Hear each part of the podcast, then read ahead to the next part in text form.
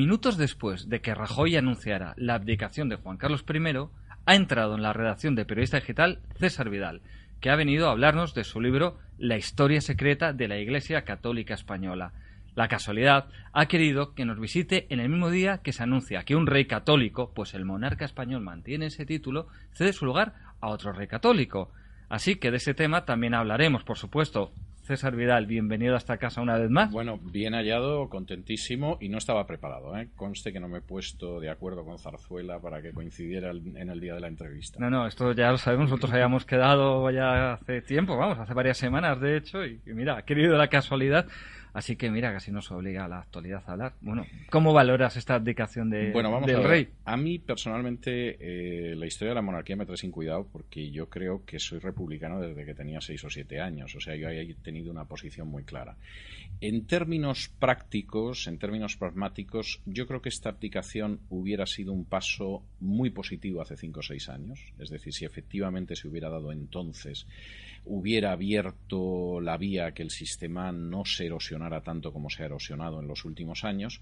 En estos momentos me parece una decisión tardía y como nos han hecho tan mal pensados con el paso del tiempo los políticos, a mí me queda la duda de si una de las causas, insisto, no deja de ser una especulación, no, no tengo documentación para afirmarlo, pero una de las causas de la abdicación del rey no es que cuando llegue al trono el actual príncipe va a dar un indulto, que permitirá que salgan a la calle los corruptos de Convergencia y Unión, los del caso Bárcenas, los de los seres del Partido Socialista, etarras y demás sujetos indeseables, entre ellos algún familiar del rey, que tendrían que pasar un tiempo en prisión simplemente para cumplir con lo que establecen las leyes penales de este país. Pero eso no sería un lastre de partida gordísimo para un rey que accede al trono y entonces hay que dar indultos a. Bueno, eso sería enorme. Es decir, si alguien ha articulado la tesis del indulto, que es una tesis que tú sabes que yo vengo barruntando desde hace años y que efectivamente hay gente que pensaba que sería conveniente. En todo caso, quien hubiera tenido que darla es el actual monarca, un poco para despedirse con, esa especie de estrambote en el soneto. ¿no? Todavía tiene tiempo. Eh, sí, pero lo veo difícil porque en realidad se ha anunciado hoy la abdicación. Eh, no sé si en el último momento decidió hacerlo, pero lo que tengo muy claro es que si eso lo hace el actual príncipe, el todavía príncipe, sería un pésimo inicio de reinado. Porque eso a estas alturas no solamente es que no salvaría el sistema, sino que daría la impresión de que el sistema ya está irremisiblemente perdido. Oye, hay quien quiere vincular esto también a cosas como los resultados electorales. Dice, no, es que Podemos les ha asustado a la Casa Real. Eso le gustaría creer seguramente a la gente de Podemos que un año de estos creo que van a tomar el Palacio de Invierno. Por cierto, recordar que nunca se tomó el Palacio de Invierno. Es decir, si alguien en Podemos ha visto el octubre de Eisenstein y se ha creído que eso fue así, es falso. El Palacio de Invierno nunca se tomó, no se tomó al asalto. Había cuatro ciclistas en el palacio y entraron y lo primero que hicieron fue ir a las bodegas a emborracharse. O sea que quiero decir que Eisenstein era un genio, sobre todo la mm. propaganda y del cine, pero nada que ver con, con la historia real. Entonces, si alguno piensa que va a tomar el Palacio de Invierno, pues, eh, en fin, le pilla con un siglo de retraso casi, ¿no? Y desde luego, no, yo no creo que esto tenga nada que ver con los resultados electorales. Y ya que hablamos de, de Rey, Iglesia Católica, que es tu libro, este va a ser Felipe VI y entonces, bueno, unos títulos que mantiene el rey, ya hemos dicho, es rey católico o su católica majestad. Eh, otro título también es un título de origen papal, que es el de rey de Jerusalén. ¿Felipe VI debe mantener estos títulos? Bueno, yo no tengo nada en contra de que mantenga esos títulos. Quiero decir, si mantiene el de rey, pues tampoco me, preocupa especialmente los aditamentos. Supongo que será todavía pues rey de las dos Sicilias y cosas de este tipo. Bueno, estos son cuestiones y de la mar Océana y Exactamente, que no tiene realmente mayor trascendencia. A mí eso personalmente no me preocupa. Me preocupa más cómo se va a desarrollar la situación política y social en España en los próximos tiempos y me preocupa más que efectivamente sigan existiendo una serie de poderes fácticos que han seguido actuando en la sombra durante todo este sistema que han creado este sistema y que posiblemente son la causa principal de que este sistema pues esté agonizando. No, porque tú en una de tus tesis, mientras hay gente que elogia al canal Tarancón por bueno por, por porque estuvo dispuesto a que España no fuera un Estado confesional oficialmente en la Constitución.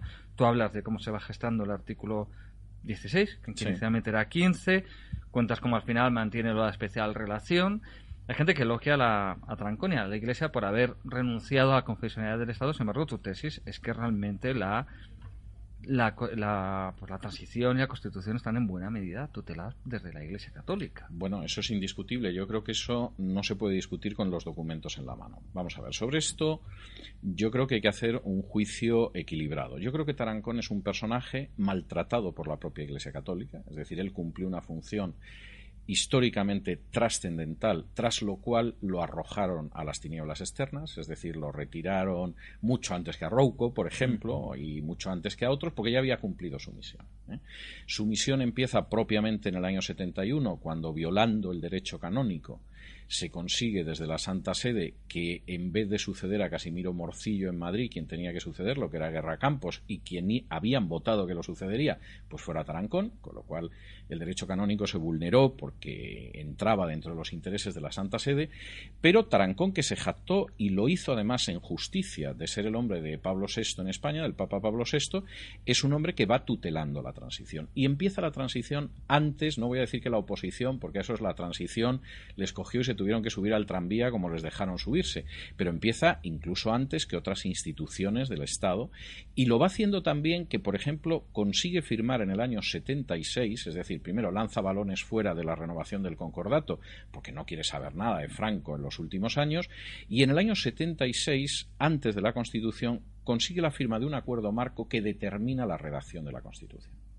Con lo cual, Hombre, se puede decir que han cambiado las cosas porque ya el rey no presenta, no hay que presentarle una terna para que él escoja al obispo de determinada diócesis, mm. y eso el rey renunció a ello inmediatamente. Eh, España no es un país oficialmente confesional, pero en términos reales el peso de la Iglesia Católica, estoy hablando en cuanto a determinar las acciones legislativas, no ha sido inferior al de la época de Franco y en términos de beneficios económicos, aunque parezca mentira, ha sido incluso muy superior a la época de Franco en que era un Estado dentro del Estado. De modo que en ese sentido no se producen pérdidas, se producen ganancias y una adaptación a una situación nueva. E insisto, el papel de Tarancón en la transición es verdaderamente esencial, en muchísimos aspectos, no solamente en las relaciones Iglesia-Estado, sino, por ejemplo, en el hecho de que se dé cabida a los nacionalismos con un plus de legitimidad que no tenían y en otros aspectos que históricamente han interesado a la Iglesia Católica. Esto se puede juzgar positiva o negativamente. Pero prescindiendo de los juicios de valor, la figura de Tarancón es de un realce político extraordinario y es injusto en términos históricos, mantenerla en el olvido. hablabas de la relación entre la Iglesia Católica y los nacionalismos. Eh, tu, tesis es que bueno, la Iglesia Católica básicamente casi casi la impresión de que es la madre de los nacionalismos. No, es la madre de los nacionalismos, no casi, es así. Incluso tú dices, hay un dato, porque siempre hay un debate en torno también, incluso, sí que hablamos de los nacionalismos y, y la Iglesia, pero también siempre está el debate en torno a la Iglesia Católica y la guerra civil, ¿no? Eh, como quien dice, desde el primer momento apoya el alzamiento, la revuelta frente al gobierno, pero tú dices, no, cuidado, el apoyo viene a partir de 1967, cuando ya se rinde eh, las, tropas del PNU. Eh, claro, es que esto es muy importante. Es decir, la Iglesia Católica es verdad que había apoyado el alzamiento antes del alzamiento y cuando se produce el alzamiento, pero no es de una manera oficial. Es decir, hay algunos obispos, lógicamente eh, la mayoría de los católicos apoyaban ese alzamiento y en el momento en el que empezó la revolución en la zona del Frente Popular y empezaron a fusilar sacerdotes, obispos y religiosas, pues el apoyo era ya absolutamente obligado, pero la Iglesia Católica retiene ese apoyo de manera oficial hasta el momento en el que cae Vizcaya y entonces como ya no hay católicos nacionalistas vascos en el otro bando, puede apoyar de manera formal, porque de una manera material lo había hecho, al bando alzado. Y eso es algo obvio. En el caso de los nacionalismos sucede algo que es la prolongación de lo que ha sido el carlismo durante el siglo XIX. Es decir, ¿cuál es el gran temor que se documenta en textos papales que yo incluyo en el libro, en textos episcopales, etcétera, de la Iglesia Católica, la creación de un Estado liberal. Es decir, el gran miedo de la Iglesia Católica en el siglo XIX y buena parte del siglo XX es que exista un Estado liberal que acabe con sus privilegios. Y ese es un pánico que además no es que sea imaginativo, es que ellos lo dicen muy claramente. Las encíclicas papales que hay hablando en contra del liberalismo eh, podría decir que son más duras incluso que las referencias que se han hecho al comunismo en el siglo XX. Y en ese sentido, la Iglesia Católica siempre busca un contrapeso que impida la creación de un Estado liberal, lo que impide también la, articulación de una nación fuerte. En el siglo XIX eso es el carlismo. Es decir, el carlismo va a ensangrentar España intentando ir hacia una teocracia, hacia una monarquía teocrática que impide que el Estado liberal cuaje. Es decir, el Estado liberal en España va a ser siempre un Estado renqueante que nunca se consuma, porque tiene enfrente la amenaza carlista, defendida de manera explícita incluso por la Santa Sede. Cuando el carlismo se va agostando, porque en última instancia la teoría dinástica del carlismo no daba para más, o sea, eso, eso era bastante obvio y eso se va agostando cada vez más y marchitando cada vez más, la Iglesia Católica pone en funcionamiento los nacionalismos, primero el catalán y luego el vasco. Y no hay nada más que ver los textos fundacionales para ver que es así, eso no es mi opinión. No es que Sabino Arana fuera un católico integrista y que aparte de hablar de la superioridad de la raza vasca que lo hizo, hablara de esa Iglesia católica que además él idealiza. Es que pasa también en el caso de Cataluña. El nacimiento del nacionalismo catalán es un sacerdote que afirma que se le ha parecido la Virgen bajo la forma de Cataluña. Y yo describo en el libro la famosa visión porque aparece, y ese es el origen del nacionalismo catalán que luego va. Claro, el problema es que llegado a cierto punto no es muy fácil mantener dentro del redil de la Iglesia al nacionalismo. Y en el caso del nacionalismo catalán, pues ya a inicios del siglo XX surge otra corriente que es fundamentalmente republicana y masónica, que es la Esquerra, que de hecho pues eh, es un partido en buena medida fundado por masones, que lógicamente no ven con buenos ojos a la Iglesia Católica, pero que no son nada más que la rama herética de ese nacionalismo catalán que fundó la Iglesia Católica. En el caso de ETA, incluso durante los primeros años, a pesar de la ruptura con el PNV, es un movimiento favorecido por la Iglesia Católica. Es decir, yo cito el caso por supuesto, de cómo todas las asambleas de ETA son, cuando no es en un monasterio, es en un convento y cuando no es en una parroquia cómo se les prestó ayuda a la hora de secuestrar a la gente. Hubo secuestros de diplomáticos en que los tenían metidos no en un zulo, sino en una parroquia, y cuando de pronto el pobre diplomático consiguió escaparse de la parroquia, el cura corrió detrás de él, lo aprendió cerca de la parroquia y lo volvió a encerrar en la parroquia. Y cito el caso en el libro. Hubo sacerdotes que guardaban, por ejemplo, armas para ETA, y menciono los casos en el libro. Y hay una cosa que a mí me parece todavía más grave, porque esto se podría decir que son casos aislados de clérigos perversos. No lo son, pero podría decirse.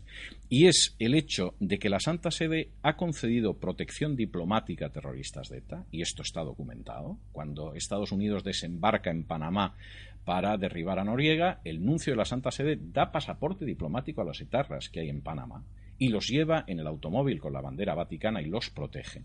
Y el hecho de que antes de que Zapatero informara en el Parlamento español de que se iban a abrir conversaciones con ETA, que por supuesto los prolegómenos, los preámbulos y los prólogos venían de mucho atrás, Benedicto XVI hace una declaración expresa de que apoya el mal llamado proceso de paz. Esto antes del Parlamento español y mucho antes de la declaración del Parlamento europeo.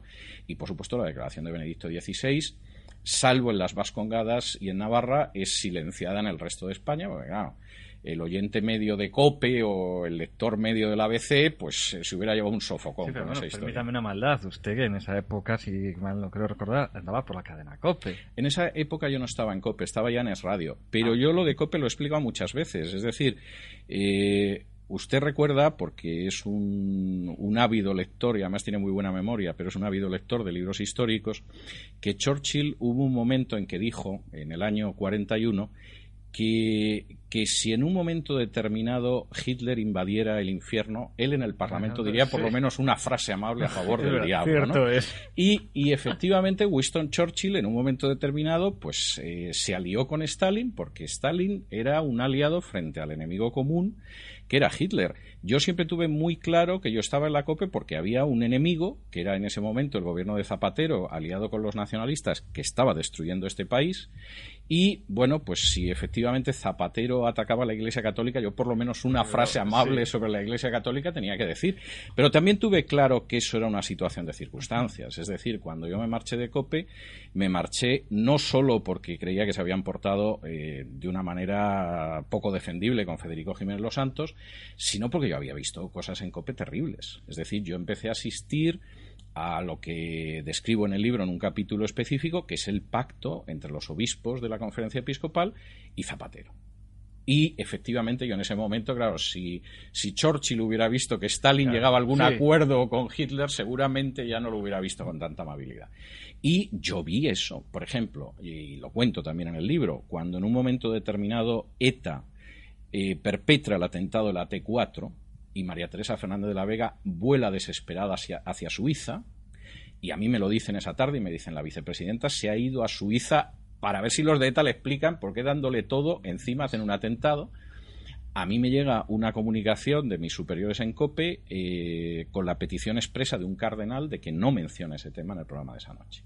Con lo cual fue lo primero que hice a las 8 después de la editorial. Pero, pero eso es otra cuestión. Es decir, que yo en ese sentido tuve siempre las ideas muy claras. Eh, tuve muy claro que a partir del momento en el que se acabó cierta situación, pues empezaba la Guerra Fría. Es decir, como había, y había descendido un telón y tuve muy claro también que incluso ni siquiera fue posible estar ahí hasta el final del mandato de Zapatero, porque en, el en la segunda legislatura de Zapatero mm, la conferencia episcopal pactó con Zapatero, traicionando, por ejemplo, a los objetores de conciencia de la asignatura de educación para la ciudadanía. Pero ahí qué pasó, ahí hubo realmente hubo un enfrentamiento entre la Iglesia y Zapatero al principio que llegan a un acuerdo o simplemente se jugó un baile de poder a ver quién yo creo, yo creo, ocurrió? Yo creo que suceden dos cosas, es decir, primero Zapatero era un frívolo, es decir, Zapatero era frívolo, Zapatero era ignorante y Zapatero era muy prepotente. Y creo que esto lo demostró en infinidad de historias y creando pues una serie de pantanos en los que todavía estamos encenagados.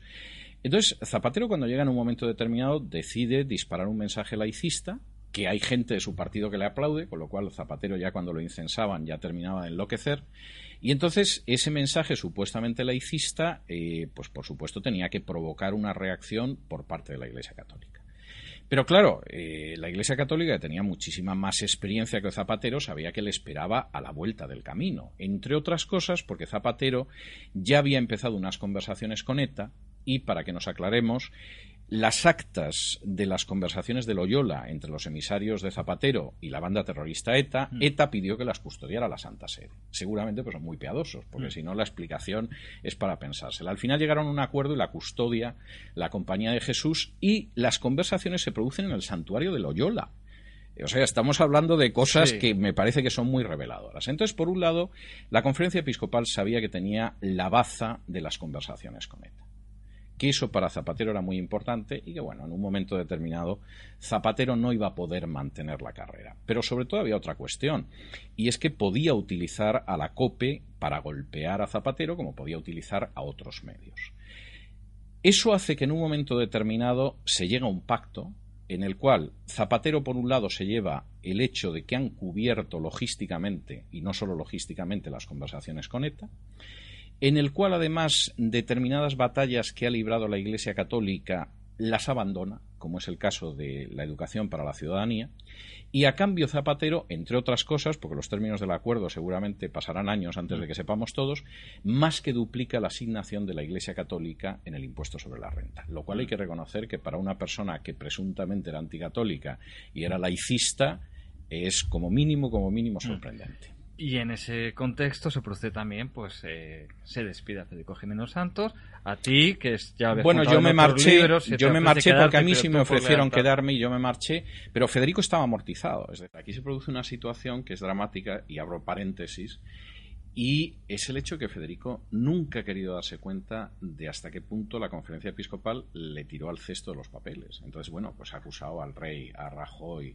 a Gallardón, en fin, a los grandes expresos europeos, etcétera. No, Federico cumple una misión con la conferencia episcopal y le pasa como a los judíos de corte que mientras recaudaban impuestos y al obispo le venían bien, pues aguantaban. Y en un momento determinado, de pronto el rey decidía que quitaba al judío para satisfacer el sentimiento antisemita de las masas, y si el judío tenía suerte salía vivo, y si le iba mal lo ahorcaban.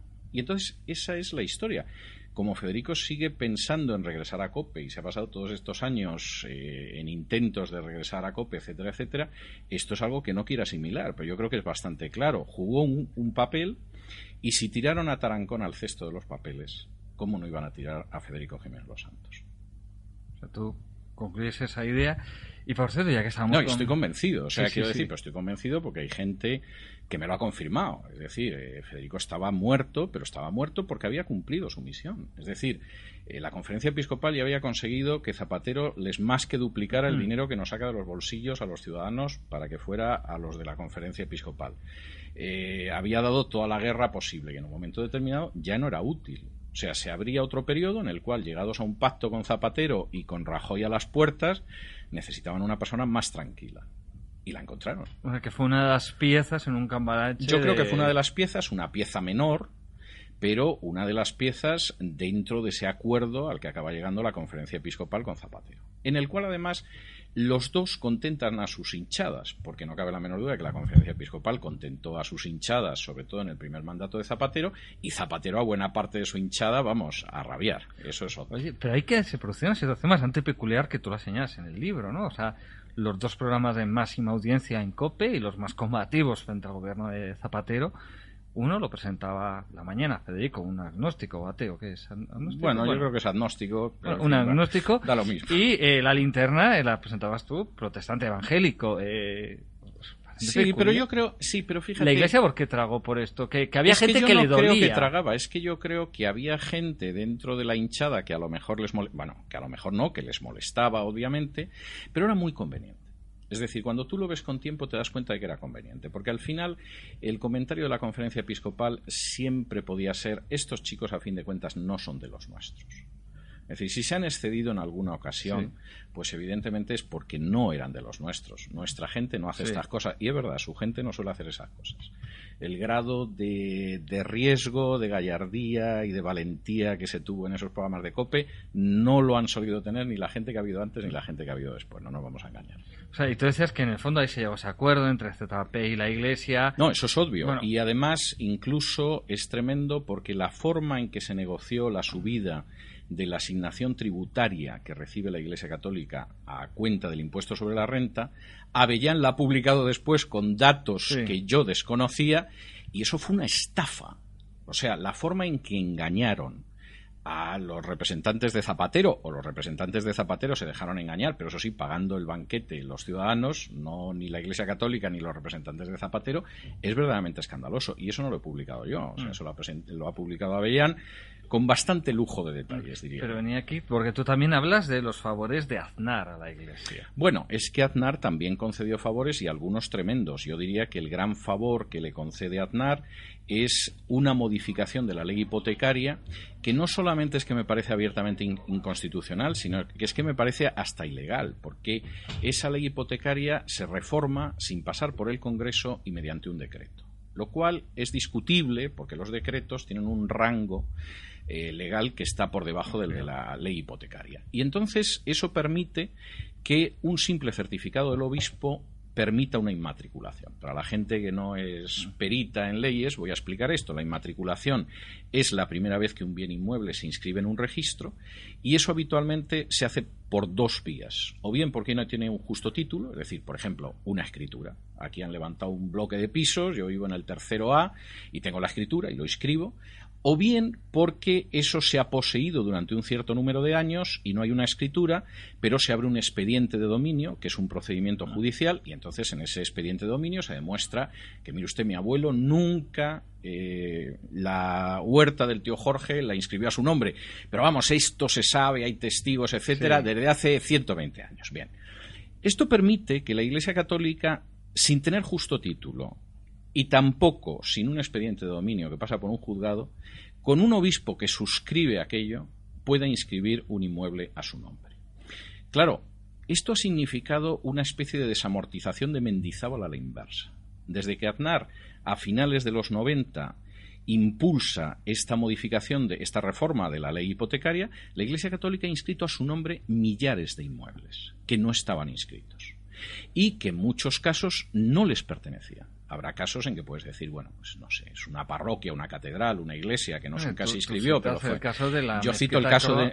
bueno, cito ese caso. bien, ese, ese sería un caso que sería el de menos. O sea, ese seguramente no habría ni que discutirlo porque ahí se ha producido un usucapión, evidentemente, o una prescripción adquisitiva, como dice el Código Civil, es decir, llevan tantos años que ya es propiedad suya. Hmm. Pero hay multitud de, inmuebles, y yo cito, por ejemplo, porque, claro, el caso que se ha estudiado mejor hmm. es el de Navarra, que incluso una asociación de gente que los ha ido detallando, donde han inscrito a su nombre millares de inmuebles que no eran suyos. Es decir, de pronto, en un terreno de un ayuntamiento se levantaba una ermita a la Virgen, y en ese terreno del ayuntamiento, pero que nunca se ha inscrito como tal, pues de pronto ha llegado el obispo y ha inscrito a nombre de la diócesis el terreno y se ha quedado con él. Pero claro, en algunos casos son frontones, en otros casos son bosques, en otros casos son prados. Es decir, esto ha sido una apropiación de mm. millares de bienes inmuebles que es absolutamente escandalosa. Mm. Como gran favor de Aznar, que no es el único tampoco, pero como gran favor, este es verdaderamente impresionante. Supongo que Mendizábal debe estar bailando la conga dentro de su sepultura. Sí, bueno, empezamos hablando todo el rato de prácticamente historia contemporánea y de hecho estamos prácticamente hablando de los últimos 10 años. Bueno, estamos hablando de los últimos casi dos siglos, porque también hemos hablado de los carlistas y del, inicio de los nacionalismos. Sí. Estamos viniendo muy, muy reciente, pero claro, tu libro empieza casi con el nacimiento del, el nacimiento del cristianismo, sí. hablar de la evangelización de España, tú niegas que fuera Santiago, lo explicas. Bueno, eso, eso yo creo que en términos históricos es irrefutable que Santiago nunca estuvo en España, ni quien está enterrado es Santiago, que la tradición es una tradición medieval, es decir, yo ahí no descubro mm. nada puede ser más o menos conocido, pero eso es algo que los historiadores tenemos muy claro desde hace mucho Pablo, tiempo. Y nos encontramos enseguida con el tema, el tema clave, que son los judíos. El tema clave, que son los judíos. Los distintos avatares del judaísmo español a lo largo pues, del imperio, sobre todo después, hablan mucho de la evolución de los derechos, de la situación, los privilegios, la discriminación de que tienen los judíos con los visigodos. Llegamos a la a la Edad Media. Es muy interesante como tú rompes la imagen idílica de ese Al-Ándalus. No, es que no existió ese, ni ese Al-Ándalus ni, ni los reinos del norte. Es decir, hubo paréntesis de cierta paz, con hmm. discriminación, pero cierta paz, tanto en Al-Ándalus como en los reinos del norte, pero en términos generales, primero, hubo un enfrentamiento de casi ocho siglos entre musulmanes y cristianos, y por otro lado, hubo una situación de los judíos de discriminación en los dos lados, que en algunos casos fue terrible. ¿no? En el caso de la monarquía visigoda, que por definición es una monarquía católica, el intento de exterminar a los judíos fue indudable. Es decir, las leyes mm. contra los judíos cada vez son más duras mm. y hay un momento en que se está pensando o en que se vayan o en que acabamos con ellos físicamente. Yo detallo las leyes y mm. son leyes durísimas. Pero eh, a lo largo de la Edad Media se va produciendo un fenómeno que, que es absolutamente innegable desde un punto de vista documental y es que el gran enemigo de los judíos es la Iglesia Católica. Es decir, en muchos casos los reyes no es que sintieran simpatía a lo mejor por los judíos, pero veían que era un elemento eh, que era beneficioso para la monarquía. Hmm. Es decir, era gente que conocía las finanzas, porque la Iglesia Católica consideraba que era pecado mortal el préstamo con interés, no, no la usura, que también, sino el préstamo con el interés. Era gente con cierta instrucción. Si robaban mm, a la hora de recaudar impuestos, robaban mucho menos que cuando los impuestos los recogían nobles u hmm. obispos. Y entonces los reyes de por sí tendieron eh, por regla general, a intentar ser benévolos hacia los judíos. El problema era que la presión papal, en algunos casos, en otros casos episcopal y a veces las dos, hacía imposible eso. Y hay un momento, sobre todo en la Baja Edad Media, en que con el aumento del peso del pueblo, porque van creciendo las ciudades, la población ya no solo es rural, realmente las órdenes mendicantes, es decir, franciscanos y sobre todo dominicos, lanzan un mensaje antisemita que consiguen inocular con mucha facilidad en la población.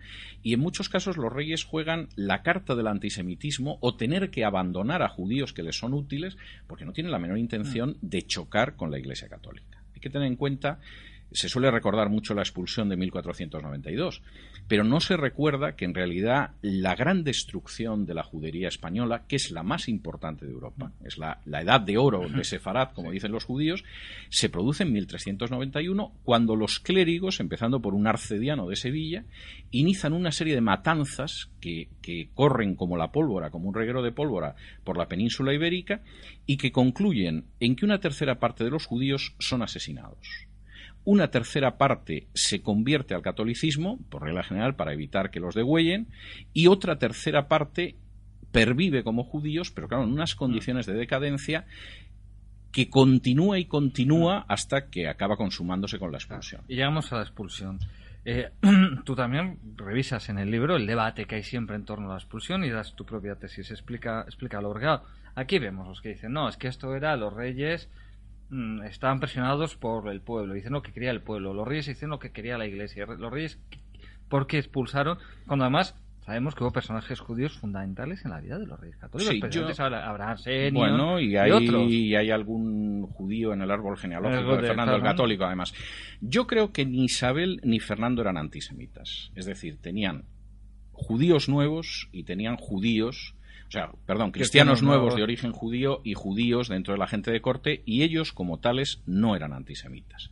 Ahora bien, ellos se encuentran con una situación que provoca de nuevo la Iglesia Católica de manera muy consciente, que calienta la opinión pública en esa época, en una época en que la opinión pública no se formaba escuchando la radio o viendo la televisión, sino escuchando los púlpitos, mm. lo cual es muy significativo. Esto es algo que a la gente no le puede costar imaginar, pero eso ha sido real en España, pues yo diría que hasta muy avanzado el siglo XX.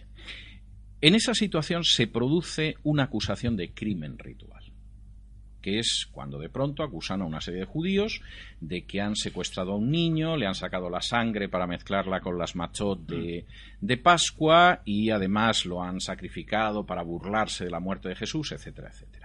Y ante esa acusación de crimen ritual, que por cierto tengo que recordar que todavía se sigue celebrando en España litúrgicamente, lo cual me parece una vergüenza. El niño de la Guardia, por ejemplo. Eh, exactamente, el caso del niño de la Guardia o el caso de Santo Dominguito, etcétera, que son casos falsos que nunca se produjeron y que sin embargo se siguen celebrando, porque en el caso del niño de la Guardia ni apareció, es decir, ni siquiera sabemos si existió el hmm. niño de la Guardia para terminar de arreglar. Pero claro, sometido a la tortura de la Inquisición, tú dices que fuiste responsable de la muerte del niño de la guardia de John Fitzgerald Kennedy o de José Antonio mm. Primo de Rivera. En esa situación, los reyes, en vez de frenar toda la oleada de antisemitismo que explota, porque claro, empiezas a pensar que si tienes un vecino judío y secuestran niños, pueden secuestrar a tu hijo, etcétera. Y si te lo está diciendo además el dominico desde el púlpito, todavía te lo crees más. En ese momento, esa oleada de antisemitismo, los reyes católicos, en lugar de sobrenavegarla, deciden navegar dejándose arrastrar por ella. Y el único que duda en un momento determinado ante las presiones del clero es Fernando el Católico porque los judíos le ofrecen un rescate importante. La guerra de Granada ha gastado mucho dinero y se plantea que, bueno, mira, que se queden, que paguen como siempre suelen pagar en estas situaciones para salvar la vida o, la integridad y, eh, bueno, que se queden. Y en ese momento la presión del clero sigue siendo todavía mayor y, por supuesto, los reyes católicos deciden expulsarlos. Esta medida es una medida que provoca tal alegría que el Papa declara fiestas, porque finalmente a los judíos se les ha expulsado de España, e incluso hay una corrida de toros en Roma a instancias del Papa, porque bueno, se supone que no sé, ya las corridas de toros debían de estar ligadas a, antes del toro de Osborne a la figura de España, y todo el mundo, por supuesto, aplaude esta medida. Bien, eso es tristísimo, porque el golpe que significa la expulsión de los judíos para España es tremendo, en términos generales. En países donde se había producido la expulsión de los judíos, ese golpe fue menor o bien porque la expulsión fue antes, o bien porque luego fueron países que abrazaron la reforma y recuperaron toda una serie de valores relacionados con la economía, el trabajo, etcétera, que los judíos mantenían también, porque son valores que vienen de la Biblia, o bien porque se dieron los dos factores. En España, desgraciadamente, primero se expulsa a los judíos y apenas unas décadas después se quema a los protestantes. Con lo cual, esos dos elementos de modernidad que se dan en otros países, en España desaparecen. Ahí, ahí tú apuntas ¿no? que se quiere construir la unidad sobre la unidad religiosa y aparte hablas justo de los protestantes. ¿no? Dice, primero, se expulsa a los judíos y después te refieres y dices que es uno de los grandes dramas de España contemporánea, moderna, que es la persecución de los protestantes. De esto se suele hablar menos. Bueno, de eso se suele hablar menos porque además en el caso de los protestantes el exterminio es absoluto. Es decir, los sefardíes sí sobreviven. Sobreviven fuera de España, claro. O, o, todavía durante dos siglos se persigue a los supuestos eh, criptojudaizantes que muchas veces son imaginarios y Netanyahu eso lo ha demostrado. Es decir, el hecho de que la asimilación fue total, lo que había era una obsesión por seguir persiguiendo a supuestos judaizantes que al cabo de una o dos generaciones es que no lo eran, se habían asimilado totalmente como católicos. Pero seguía existiendo ese elemento racial del estatuto de pureza de sangre que Cervantes criticaba con ese humor que tenía, pero que la realidad es terrible, es decir, el hecho de ese entremés de Cervantes de los alcaldes de Daganzo, donde el analfabeto que es bruto, como en última instancia tiene una sangre que no es judía, se sabe las oraciones católicas y no lee libros, porque los que leen libros acaban en la hoguera de la Inquisición, pues el alcalde de Daganzo. Eso contado con cierta gracia, como lo hacía Cervantes, tiene gracia, pero cuando uno lo reflexiona mm. es terrorífico. Porque eso significa una sociedad que sigue aplicando medidas raciales cuando ya esa gente no está en su seno, en términos generales, mm. que esas medidas raciales no se acaban nunca. Es decir, aunque esa persona se bautizara en un momento determinado aterrorizada para no morir y sus hijos y nietos se hubieran asimilado, la mancha sigue sobre ellos. Que la lectura es peligrosa y que, por supuesto, la revolución mm. cultural que implica la reforma no se ha podido producir porque ha sido estirpada por las llamas. Con la diferencia de que hay judíos sefardíes que llegan a otras partes del mundo y se mantienen como judíos, y en el caso de los protestantes españoles son exterminados, y algunos de los que acaban llegando al extranjero incluso mueren en circunstancias pues verdaderamente trágicas, ¿no? como es el caso de Francisco de Encinas o Cipriano de Valera o tantos otros. Y en el siglo XX la Iglesia Católica, al menos eh, lo que es oficialmente el Vaticano, se va abriendo a otras religiones vamos a la declaración conciliar Nostra Aetate, donde, por ejemplo, sobre los judíos se dice que mm, es pecado, que es mentira que mataran a Jesús, que en el caso de que sepa que algún judío participara no se puede acusar a los judíos. Es cierto. También se dice que eh, es mentira que el, pueblo judío deje de ser Israel, sino que la Iglesia Católica, digamos, el pueblo de la Iglesia Católica se convierte en parte de Israel, no se niega que siga siendo el pueblo judío de Israel también se abren hacia, hacia los evangélicos, se, se tienden puentes. ¿La Iglesia Católica Española eh, ha aceptado todo esto o, se ha mantenido al margen? Bueno, yo, parece que es más, más papista que el Papa. Yo creo que hay varias cuestiones ahí. Vamos a ver. Eh, primero, por un lado, el Vaticano II implicó un salto en esas áreas espectacular. Es verdad que Nostra Aetate es un salto enorme, aunque fue muy criticado en su día por los propios judíos por considerarlo insuficiente. Es decir, consideraban mm. que el paso era un paso grande, pero no era suficiente. Es decir, eh, no iba más allá de lamentar vehemente lo pasado, no hacía referencia a las quemas del Talmud, a mm. la Inquisición, etcétera, etcétera. Pero, evidentemente, yo creo que el paso es innegable y ha abierto mucho camino. En, en el caso de otros personajes, bueno, cuando uno sabe las opiniones privadas de algunos papas sobre algunos teólogos eh, protestantes, no son sorprendentes. Incluso las declaraciones son más modestas. Pío XII, por ejemplo, decía que la teología sistemática de Calvart era superior a la suma teológica de Tomás de Aquino, y lo decía porque la había leído y la había leído en alemán, que era un idioma que conocía muy bien de sus días en la Anunciatura.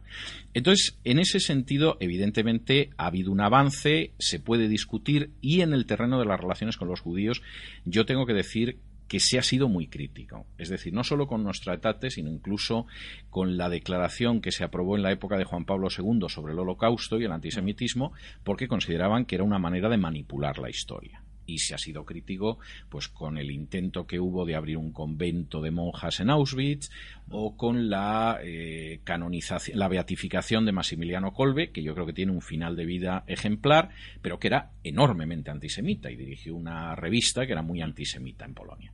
Entonces yo creo que ahí hay que matizarlo pero no cabe la menor duda de que ha habido un gran avance. En el caso de España no ha sido así porque realmente España ha mal acostumbrado a la Iglesia Católica es decir, cuando yo hablo con amigos católicos, incluso en Hispanoamérica, de que en España la Iglesia Católica aparece mencionada en la Constitución, eh, recibe dinero del Estado, tiene una asignación de la declaración de la renta, etcétera, no se lo creen. Pero no es que no se lo crean los norteamericanos, que eso no lo pueden entender. O sea, piensan que es algo de la Edad Media. No, es que en estos momentos un colombiano, un dominicano, un ecuatoriano, eso tampoco lo entiende porque en las últimas décadas eso ha ido desapareciendo también de los países de Hispanoamérica. Y entonces en España se mantiene un reducto muy especial que viene de esa idea de que en realidad España desgraciadamente no se construye como nación, sino que España se construye como una especie de apéndice de la Santa Sede mm. que hace que España se destroce como imperio porque no combate por sus intereses nacionales, sino que combate por los intereses de la contrarreforma. Y eso, por ejemplo, no lo consiente Francia, y en buena medida no lo han consentido otras naciones católicas.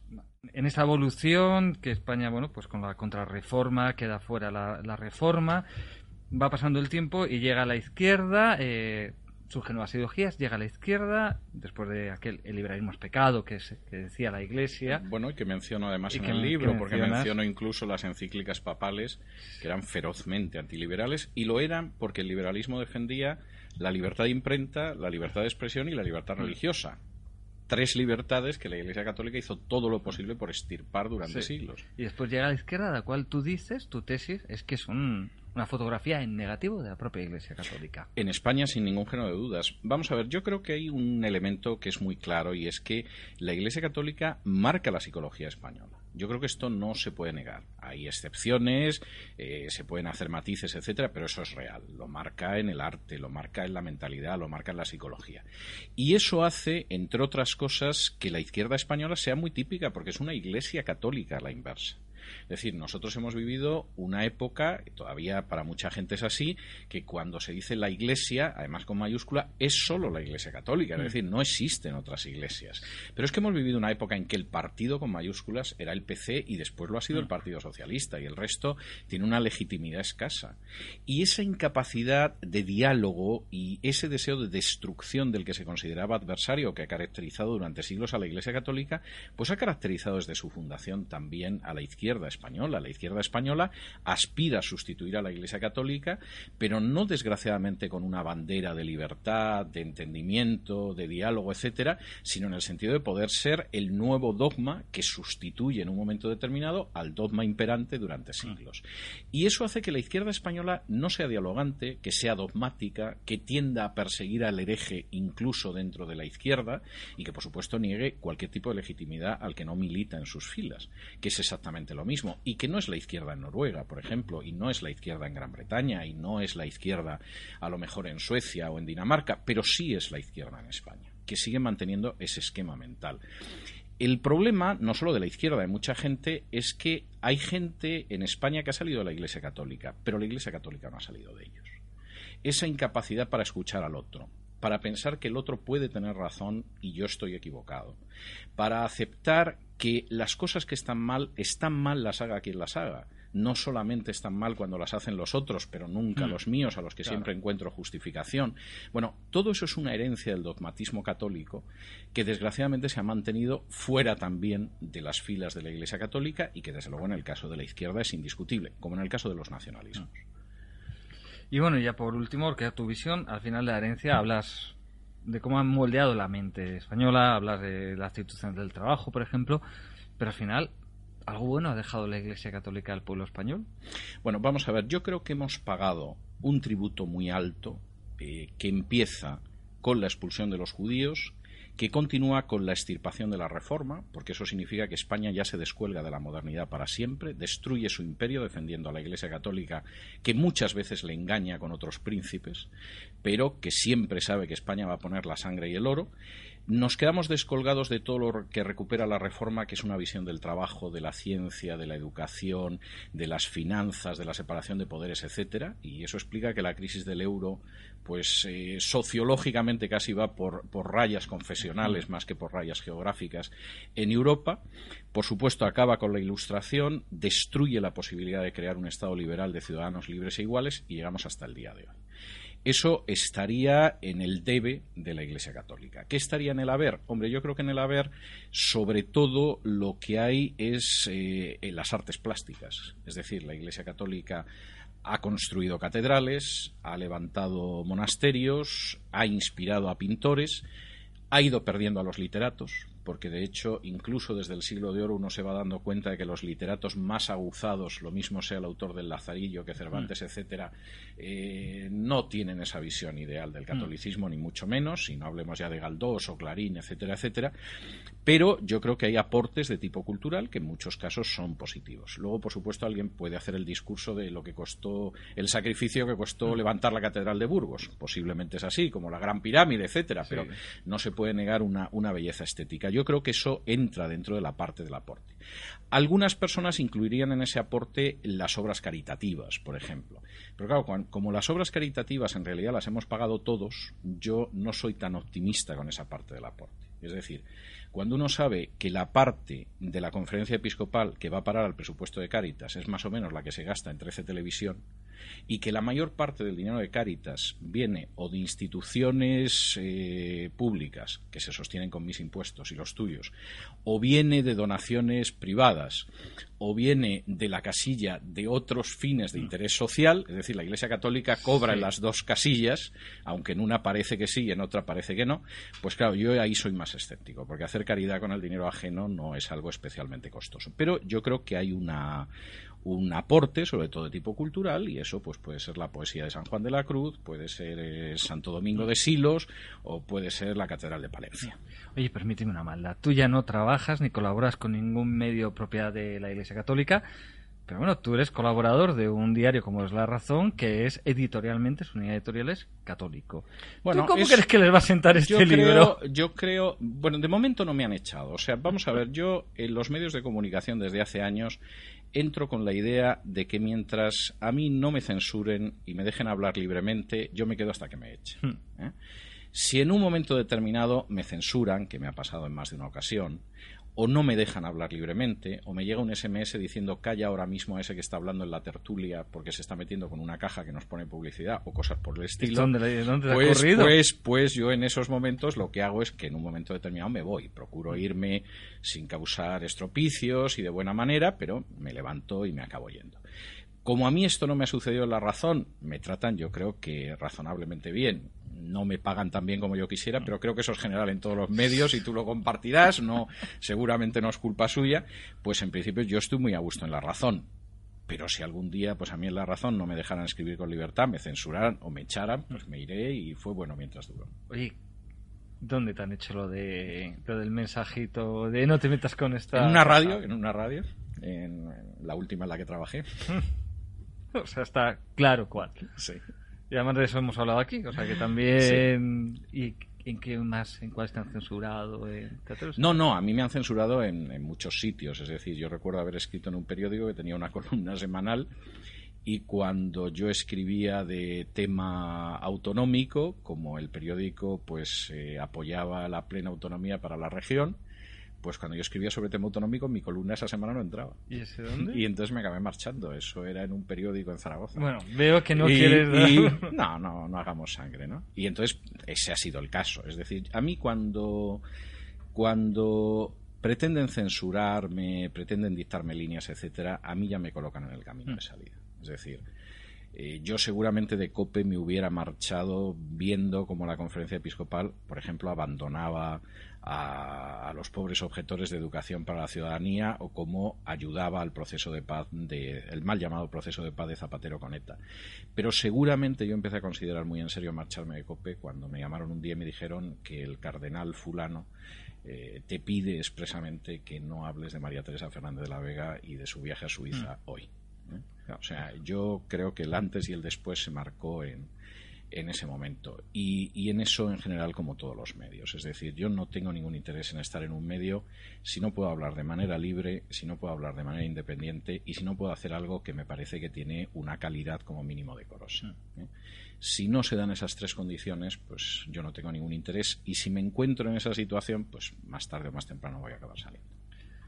Bueno, César, eh, arrancábamos a esa entrevista diciendo que entraste por la puerta de Periodista Vegetal, que ya habíamos quedado hacía tiempo, justo minutos después de, la, de que Rajoy anuncia la abdicación del rey. Eh, ahora que terminamos, se supone que el rey va, a aparecer de un momento a otro. Eh, porque ya hemos tenido que hacer varios cortes porque suponía que iba a aparecer ya en dos ocasiones. Así que nada, ya supongo que en cuanto terminemos, veremos al rey explicando por qué ha abdicado Y nada, darte las gracias por haber venido una vez más a Periodista No, no, Digital. es un placer. Tú sabes que lo paso muy bien. Además, luego seguimos charlando porque nos llevamos muy bien desde hace muchos años y supongo que nos veremos pues cuando yo vuelva a España para mi próximo libro. Pues supongo que sí. Siempre que vengas de Miami con un nuevo libro, pues siempre vienes por aquí. Muchas gracias. Muchas gracias a ti.